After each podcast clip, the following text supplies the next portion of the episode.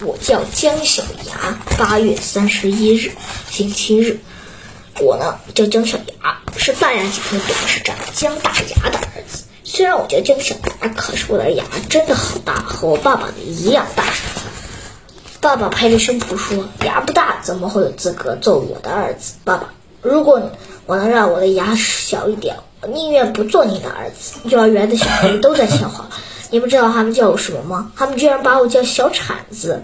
哼，其实我知道小铲子这个外号是谁给我起的，他就是我的死对头，幼儿园里最坏的坏人何伟。